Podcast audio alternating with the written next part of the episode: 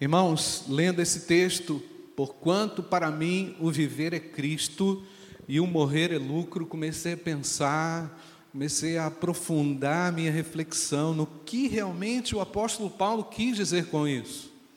Apesar de já ter lido isso inúmeras vezes, apesar de já ter passado por esse texto inúmeras vezes, há alguns textos na Bíblia que, especialmente por alguma, por alguma razão que só Deus sabe, a gente tenta saber o porquê, mas só Deus sabe a razão daquela escritura, daquela passagem ficar grudada, marcada e atrelada ao teu coração.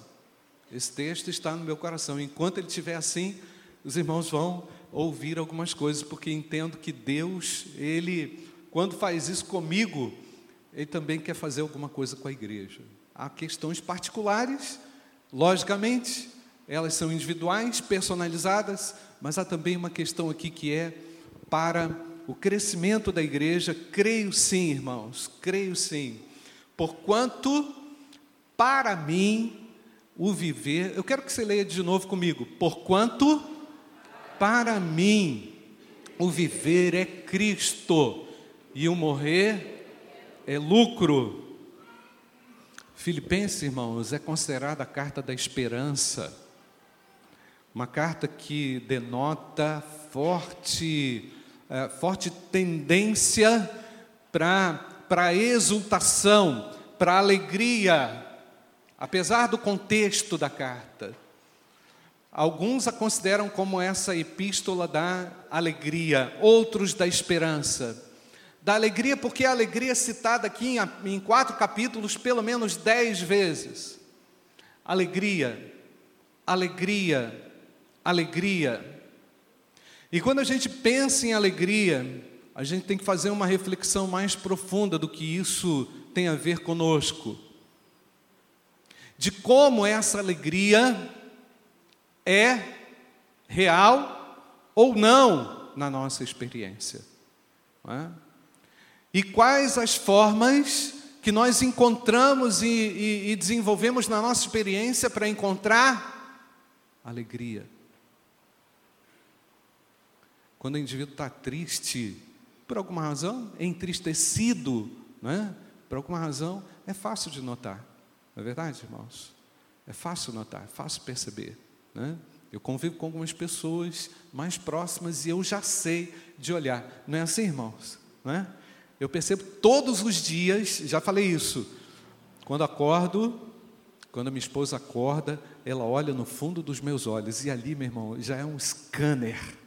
Ela já está me escaneando, ela já, naquele olhar, não sei se você, homem, já percebeu isso, mas quando aquela mulher olha para você, se tu não percebeu, acorda, tá? Quando aquela mulher olha para você, ela já sabe muita coisa antes de você falar. Ganhei ponto, mulheres. Verdade ou não, mulheres? E aí daqui a pouco ela vai, ela não fala na hora, né? Daqui a pouco ela, pá, sutilmente, pá, não é assim? Agora imagina, ali Ellison, se a Rafaela faz isso contigo, imagina Deus. Imagina o olhar de Deus ao passar o scanner dele sobre mim e ele avaliar sobre mim meus sentimentos minhas impressões, minhas reações, minhas percepções a respeito de tudo. E o que Deus faz? O tempo inteiro quer nos provar que nós estamos errados, que nós podemos estar errados, porque a alegria do Senhor, ela é completa. Amém, amados? Jesus quis que a alegria dele se traduzisse em completude na nossa existência, na nossa própria vida, na nossa própria experiência. Então, quando o apóstolo Paulo escreve a respeito disso, certamente ele já sabia de uma série de episódios que envolveu a história do seu povo.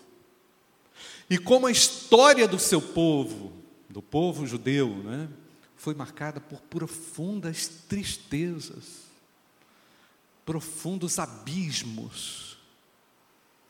Um abismo abismos tremendos, de anos a fio, de séculos a fio. Só a gente parar para pensar no período interbíblico, irmãos, como que aquele período produziu uma série de desilusões, de, de devastações políticas, geográficas, sociais. Como que o domínio, a opressão, tirou a alegria do povo judeu. Como que ela serviu para massacrar o povo e, de certa forma, mostrar quem é Deus. Já pensou, irmãos? 400 anos de silêncio profético. Você já parou para pensar nisso? Já parou para pensar que quando esse silêncio é interrompido, ele é interrompido por João Batista, alguém que come galfanhoto e mel silvestre e se veste de pelo de animais? Já parou para pensar que Jesus, quando chegou, chegou na plenitude dos tempos para trazer alegria, boas novas de alegria. Amém, amados? A gente passa a entender o valor da água quando temos sede. A gente passa a valorizar a natureza quando a gente ah, percebeu aí a secura que ficou a nossa cidade e a beleza que ela está hoje. Amém ou não, irmãos? Já viu tudo verdinho? Aí você fala assim: nossa, nasceu algo do nada. A alegria é assim, irmãos. A alegria de Deus nasce do nada. Porque ela tem em si mesmo, carrega em si mesmo a essência da criação, a essência do próprio Deus que é capaz de criar o caos. Né? Deus cria no caos. Amém, amados? É do nada, é do zero. Né?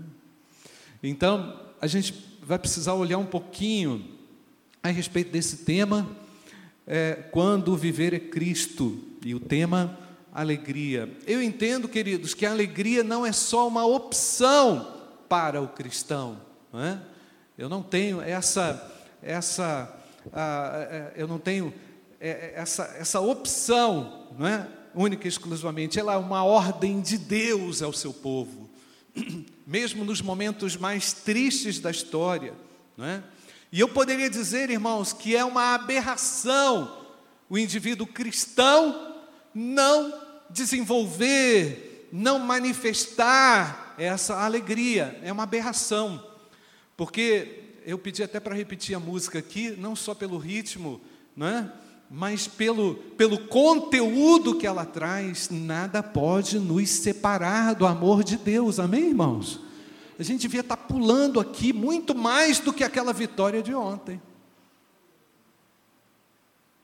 Não é porque eu sou um Flamengo ressuscitado, não. É porque eu acho que também todo, todo o Brasil estava junto ali, né, com o nó na garganta, né, querendo ver. Aí, tá vendo? Já começou a ficar triste o negócio.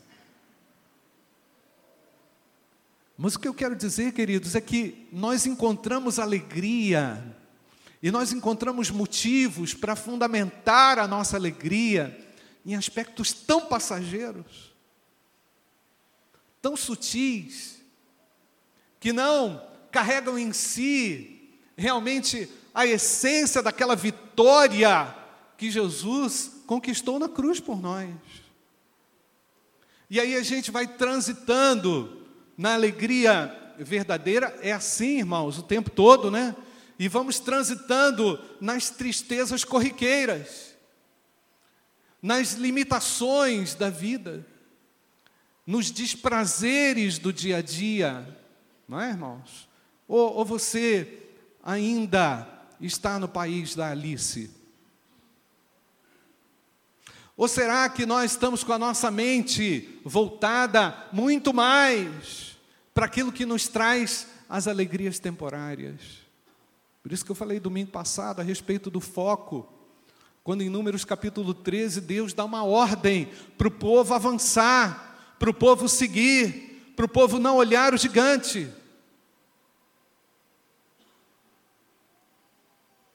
E é lógico que existem gigantes que vão se levantar para tentar nos impedir, mas maior é aquele que está em nós. Então, queridos, Deus deu uma ordem ao seu povo, em Cristo nós podemos realmente desenvolver essa alegria perfeita, não condicionada a nenhum fato, a nenhum evento, a nenhuma situação, seja ela boa ou ruim. Porque quando a situação é muito boa, queridos, nós vamos na, nós vamos na onda daquela, daquela realização e tendemos a nos esquecer daquela alegria essencial. E quando a situação é muito ruim, nós surfamos na depressão da situação e nos esquecemos também da genuína e verdadeira alegria. Não é verdade, irmãos? Por isso que nas montanhas, não é isso que a gente canta aqui, irmãos? E nos vales, como é que é?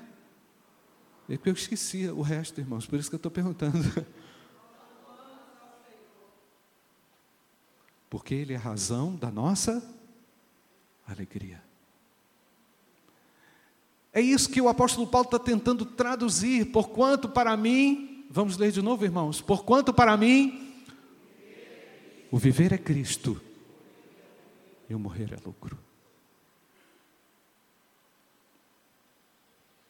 Então, é também, se você não anotou, anota aí, é também um mau testemunho não desenvolver essa alegria espiritual, que ela suplanta as crises, as dificuldades, e ela também te faz trafegar num âmbito espiritual, não é?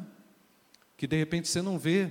Né? Na aviação, existe, existem aquelas estradas aéreas, né? aquelas rotas. Você já viu por que, que o avião passa naquele mesmo lugar? Aquilo ali é uma estrada. Aquilo ali é uma, é uma via. De repente o avião passou, você nem viu que ela está ali. Então, nós estamos transitando nesse fluxo onde Deus preparou e Cristo é o caminho. Então, pavimentar a vida, irmãos, com amarguras, exclusivamente, e tristezas, é um mau testemunho. É um mau testemunho. É uma, é uma eu diria que é uma contra-evangelização. Né? É uma contra-evangelização. É uma falta de coerência. A alegria, irmãos, que nós devemos desenvolver de acordo com a Bíblia, é uma alegria teimosa, persistente, que por vezes parece ou tem cara de arrogante. Ela pode é, é, simular isso, né? ela pode parecer com isso, mas a nossa alegria, de fato, de acordo com o apóstolo Paulo, de acordo com a Bíblia, ela não depende de fato de circunstâncias que são instáveis. Hoje você tem saúde, amanhã você não tem, hoje você tem emprego, amanhã você não tem, qual é a garantia?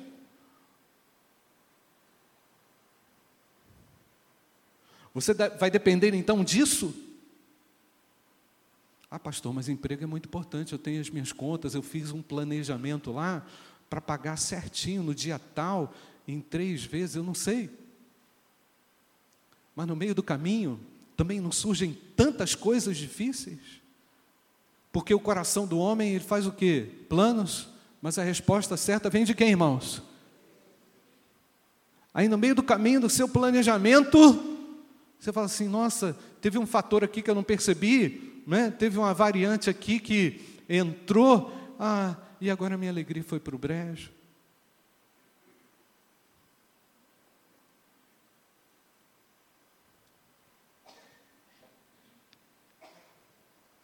Caiu no chão, quebrou o vidro. Ah, pastor, estou triste. Por que, que você está triste? Quebrou o vidro do meu celular. Mas agora eu fiquei alegre porque a mamãe vai me dar outro. O Xiaomi, acho que é assim que fala, né? Tem um da China aí. Agora eu vou ficar feliz. Você percebe, irmãos, como é que nós, a gente reduz Xiaomi? Você está vendo como é que a gente reduz a essência para as coisas, aquilo que deve nos mover? Aquilo que deve nos mover, irmãos, está muito além das coisas e circunstâncias. Amém, amados? Então, a alegria que nós devemos aprender com a Bíblia é aquela que está comprometida com a saúde da alma, é aquela que tem a ver com a sua condição de alma naquele dia, naquele momento. E quando você percebe, irmãos, que esse fator alegria, que é extremamente espiritual, que ele te conduz numa situação desastrosa, aí você, Deus coloca você numa outra situação, Deus não tenta ninguém, tá? Eu já falei isso aqui no início, no texto, né? Nós já lemos. Aí Deus te coloca numa outra situação para calibrar um pouco mais a sua alegria, e a partir de então você vai caminhando na alegria do Senhor, porque Neemias já havia falado o que, irmãos? Que a alegria do Senhor é a nossa força.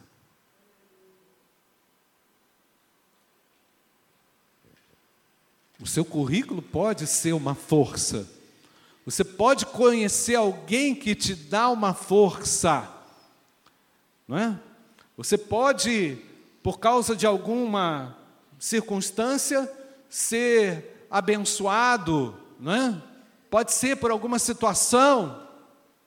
Ai, graças a Deus que eu fiz aquele curso e consegui me dar bem no meu emprego. Graças a Deus que eu, amém. Mas as coisas mudam, não mudam, irmãos? Mudam ou não, irmãos? Ah, pastor, está jogando areia. Não. Estou tentando apresentar a realidade dos fatos, porque, irmãos, tudo seria muito superficial se Cristo não for a razão do nosso viver. E eu quero ler com você de novo. Porquanto, vamos lá, irmãos, o que está escrito? Para mim, viver é Cristo e o morrer é lucro. Glória a Deus ou não, queridos? A torcida do Flamengo está lá, irmãos. O ninho do urubu é lá pertinho onde a minha mãe mora. Eu fico imaginando a quantidade de gente que está lá.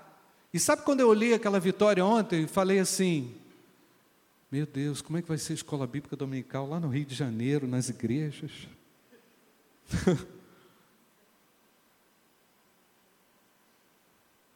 Encontrei o pastor Fernando lá no retiro dos embaixadores do rei. Quem estava lá no retiro dos embaixadores do rei? Aí, pastor Fernando para mim, se olhe, quarta-feira eu vou lá no Rio. O que, que tu vai fazer no Rio? Vai, ser, vai sair uma caravana do ninho do urubu até o aeroporto. E o que, que tu vai fazer lá? Eu vou lá. Eu não estou dizendo, irmãos, que você não pode ter um lazer. Não estou dizendo que você, não pode ter uma preferência. Nem eu com isso estou querendo trazer nenhum peso para o meu amigo, porque eu sei que ele não foi. Se eu dissesse sim, eu acho que ele ia. Não sei. Olha o Plínio, o Plínio está rindo, cara. Plínio está rindo. Plínio rindo. Mas você sabe que, por vezes, queridos, nós reduzimos, nós compactamos algumas coisas e acreditamos que é isso que realmente pode nos trazer alegria. É lógico, irmãos, nós vamos viver um momento de gargalhada, um momento legal na vida, mas a vida não é gargalhada. A vida não é só de momento legal. Não é, irmãos? É verdade ou não, queridos? Vamos cair na real, gente. Vamos cair na real e voltar para a palavra. Quando o apóstolo Paulo diz: Porquanto para mim o viver é Cristo, tem algo que se traduz aqui, irmãos, em pelo menos três elementos que eu quero trabalhar aqui com vocês. Primeira, confiança completa em Jesus Cristo, Filho de Deus. Amém, amados? Confiança completa. Uma visão de águia naquele ponto. Eu não vou me desviar. Eu não vou acreditar que há algo que possa me completar além disto, que é Cristo. Isso é persistência. Isso é confiança que o Senhor Jesus Cristo tem reservado para nós. Em segundo lugar, a esperança nas promessas de Deus. A esperança nas promessas de Jesus. Todo dia nós podemos encher e contagiar o nosso coração de esperança. Amém, amados? É tipo aquele deserto. Pensa lá, lá onde eu moro, eu consigo olhar assim a mata e assim eu ficava olhando assim de manhã. Ô, oh, Débora, que triste. Aquela árvore lá, ó, o ano passado estava verdinha. Ó, como é que ela está? Está seca. Aí bateu uma chuvinha, irmãos. O negócio mudou, o cenário é outro. Deus transforma os cenários, transforma os cenários da nossa alma.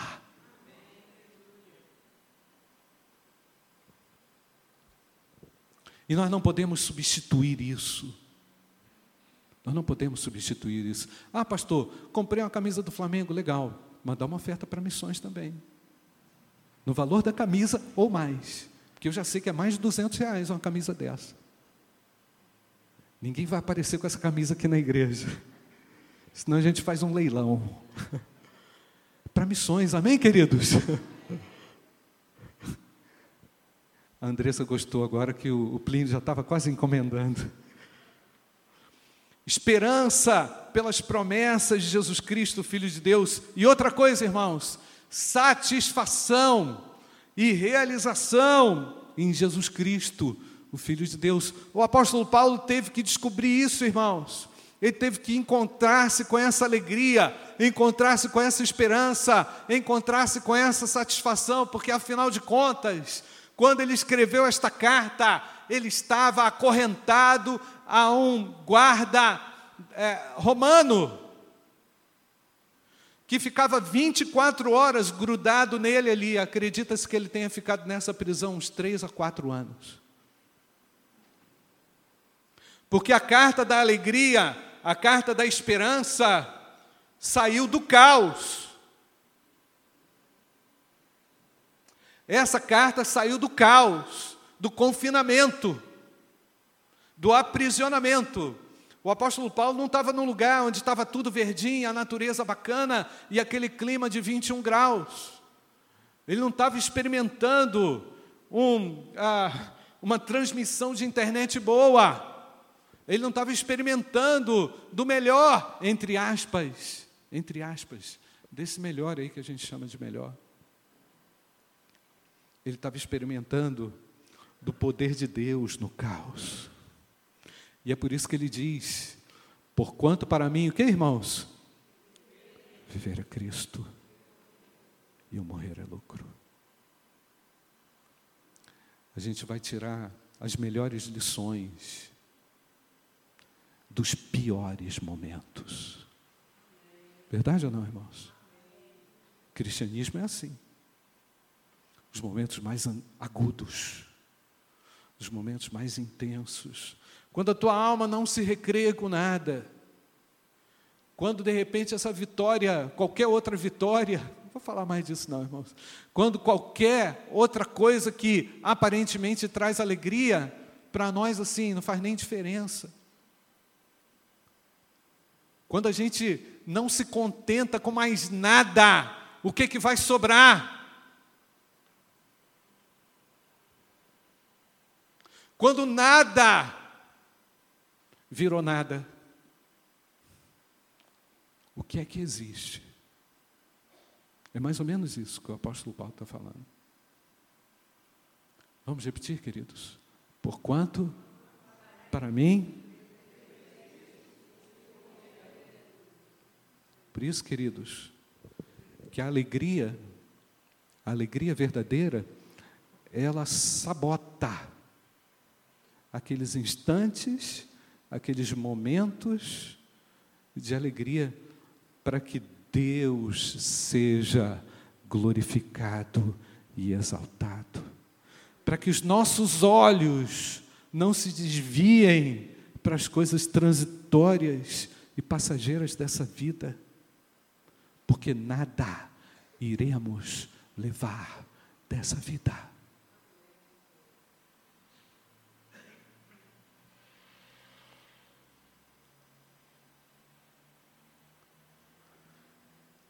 Por isso que desde o Antigo Testamento, a Bíblia nos ensina que a alegria do Senhor é a nossa força. É interessante, irmãos, que ao final da carta de Romanos, ao final da carta de Romanos, porque esse povo de Filipos, de Filipos era uma província também, uh, era um domínio, era uma espécie de colônia de Roma também, e o apóstolo Paulo estava, de acordo com os estudiosos, aprisionado em Roma quando escreveu a Filipos, mas ao final da carta dele aos Romanos, no capítulo 15, versículo 32, ele escreve assim para os Romanos: a fim de que pela vontade de Deus, a fim de que pela vontade de Deus, chegue a vós com alegria. Percebe o valor que o apóstolo Paulo dava a, a esse fenômeno na alma? Que eu chegue aí com alegria. É, certamente ele já tinha experimentado, lógico, a, o abatimento, o contrário disso. Que eu chegue aí com alegria e possa recrear-me convosco. Que eu possa me alegrar com vocês. Que eu chegue aí feliz e vocês também tragam sobre a minha vida alegria. Sabe o que o cristianismo é, irmãos? É essa troca de alegrias que Deus infunde na alma da gente. Amém ou não, querido? É, é isso, é isso que vitaliza a nossa alma. Meu irmão, estou feliz com a sua vitória. Aliás, irmãos, é mais fácil a gente ser feliz com a tristeza do que com a vitória do outro. É ou não é, irmãos? Porque quando você é feliz, quando você, quando você é, é, se apresenta, não é, como alguém compassivo no momento que o outro está precisando, é mais tranquilo para você. Agora, quando você, quando a Bíblia fala para você se alegrar com a vitória do outro, me parece que isso é mais difícil, porque, na verdade, nós condicionamos a alegria, essa, nós limitamos a alegria, mas a Bíblia fala para a gente se alegrar mutuamente. O apóstolo Paulo está querendo dizer isso. Pela vontade de Deus eu chego, chegue a vós com alegria e também possa recrear-me com vocês, que a alegria de vocês também me impulsione, não é, irmãos? A oração de Paulo foi ouvida, porque três ou quatro anos mais tarde desse final da carta, ele vai para Roma, sim, mas vai preso, vai aprisionado. Aí você pensa assim: meu Deus, alguém com potencial tão grande, alguém que pôde anunciar o Evangelho como ninguém num tempo ah, maravilhoso, de expansão do Evangelho, agora tem que enfrentar isso. Humanamente falando, irmãos, quando o apóstolo Paulo escreveu os Filipenses, certamente ele tinha mais motivo para ser acabrunhado, triste, abatido, cheio de amargura, porque estava preso injustamente, estava aprisionado por uma questão extremamente injusta. O texto de Atos nos ajuda a esclarecer que as maiores autoridades reconheciam isso, que ele, essa prisão dele não era legítima. Eu vou ler rapidinho para vocês, Atos 23, 29. Escreveu Cláudio Lísias a Festo, escreveu o seguinte: Achei que, a, que o acusavam de algumas questões da sua lei, mas que nenhum crime havia nele digno de morte ou de prisão. Atos 26, 31 também enfatiza isso. Disse Agripa a Festo, na, numa conversa: Esse homem nada fez digno de morte ou de prisões. Diz o texto lá no versículo 32 ainda: Esse homem bem podia ser solto se não tivesse apelado a César. Uma prisão injusta, acusação falsa contra ele. Detalhe no livro de Filipenses anteriormente, né, nós vemos que o apóstolo Paulo fala é, no capítulo 1, versículo 15 até o 17, ele diz o seguinte: Verdade é que também alguns pregam a Cristo por inveja, olha só, gente, mas outros de boa mente, estes por amor, sabendo que fui posto para a defesa do Evangelho. Aqueles, contudo, anunciam a Cristo por contenda, não sinceramente, julgando suscitar aflição às minhas cadeias. Tinha gente que falava mal de Paulo. Ah, o Paulo não está aí, está preso. Agora a gente pode fazer a coisa aqui do nosso jeito. A ausência de Paulo do cenário gerou aquela, aquela pressão você imagina como que você se sentiria numa situação como essa? Volta o versículo aí, o, o, Dudu. Como é que nós nos sentiríamos? Sério mesmo, gente. Fala sério comigo. Porquanto, vamos ler, irmãos. Porquanto, para mim, viver é Cristo e morrer é lucro.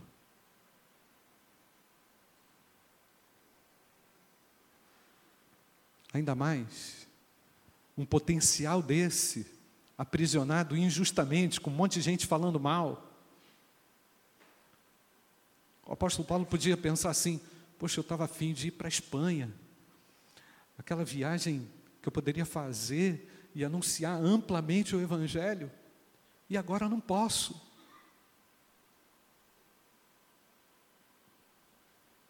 Ele podia se sentir frustrado.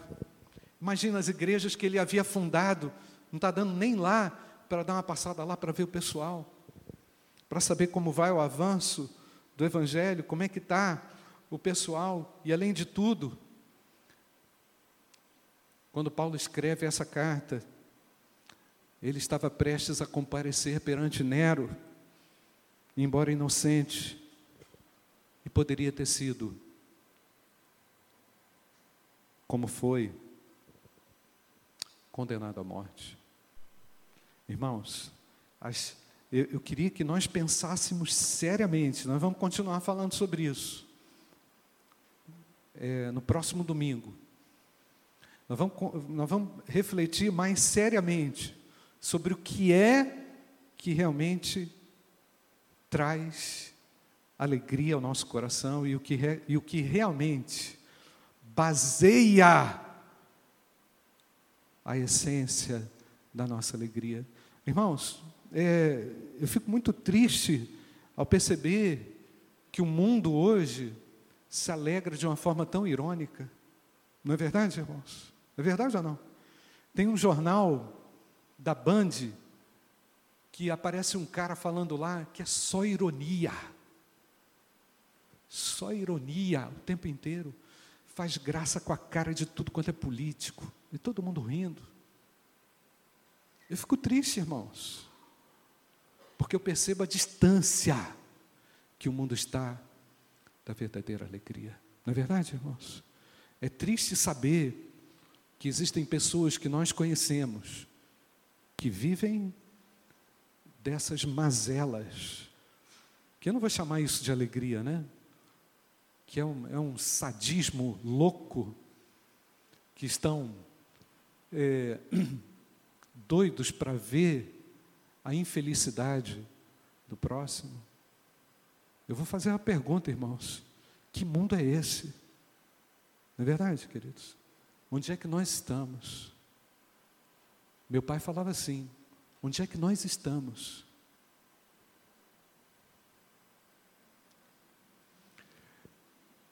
E a pergunta que eu vou fazer é: de onde vem a sua alegria? Feche seus olhos, queridos. Nós vamos orar, pedindo ao Senhor e Ele vai ouvir a nossa oração. Você não tem tudo que quer? Lógico que não, não pode ter. Você não é tudo que quer? Lógico, não dá. Mas o nosso contentamento é viver em Cristo. Quando viver em Cristo, quando o viver é Cristo, nós podemos realmente nos alegrar. Feche seus olhos e peça ao Senhor, Pai, que tu manifestes a mim, hoje de uma forma muito especial, através da ação do Espírito Santo de Deus, o Senhor na minha vida. Não me deixe perder o Senhor de vista. Não me deixe trocar essa alegria perfeita por um instante, por um momento de prazer, por um por uma alegria fugaz. Me dá a maturidade para olhar dessa forma. Me dá o crescimento, Pai, para encontrar essa verdadeira alegria.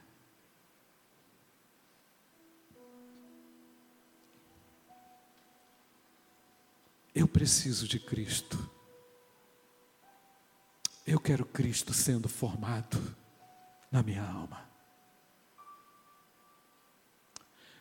E quem sabe você aqui nessa manhã está querendo renunciar a essas, esses instantinhos de alegria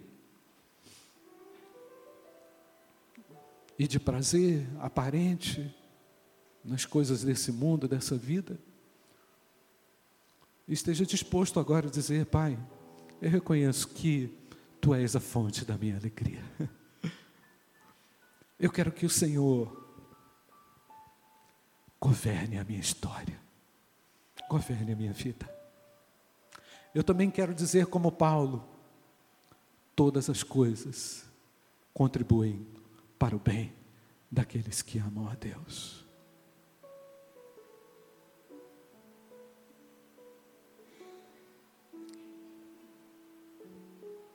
Se há alguma situação tentando roubar essa alegria, peça a Deus agora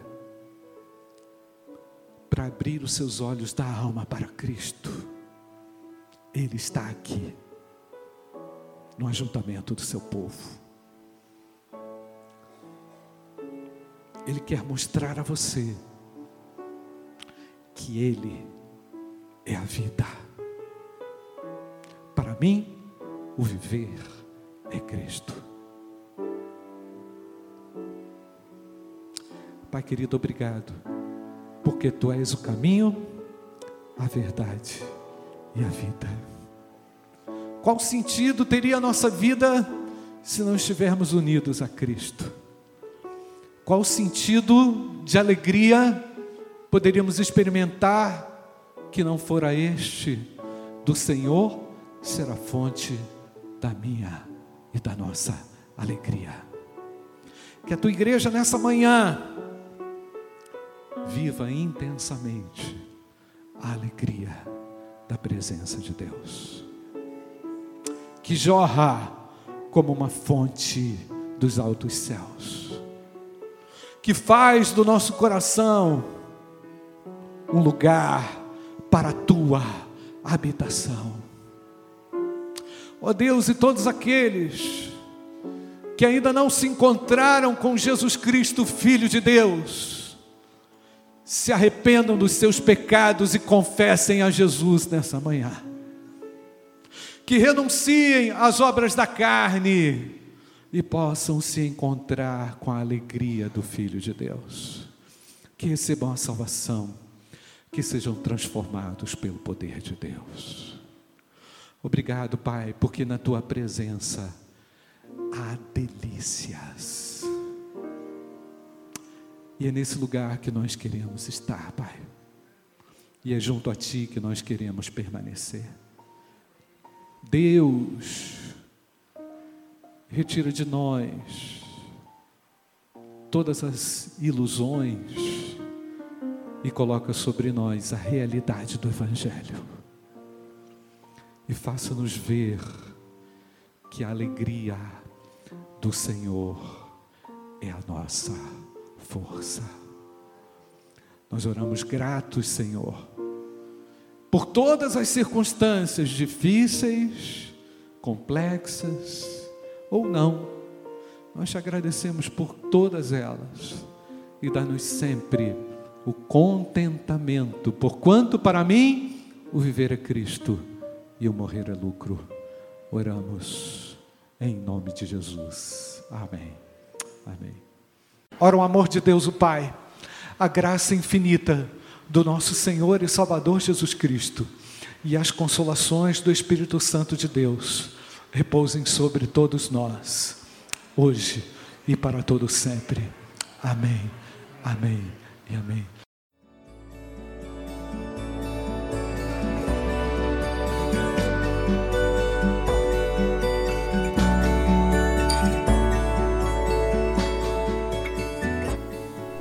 A Igreja Batista do Bom Retiro tem plena convicção de que a palavra de Deus é poder para salvar e transformar vidas. Nosso desejo é que essa mensagem tenha alcançado seu coração. Para saber mais sobre quem somos e em quem acreditamos, acesse ibbrpatinga.com.br.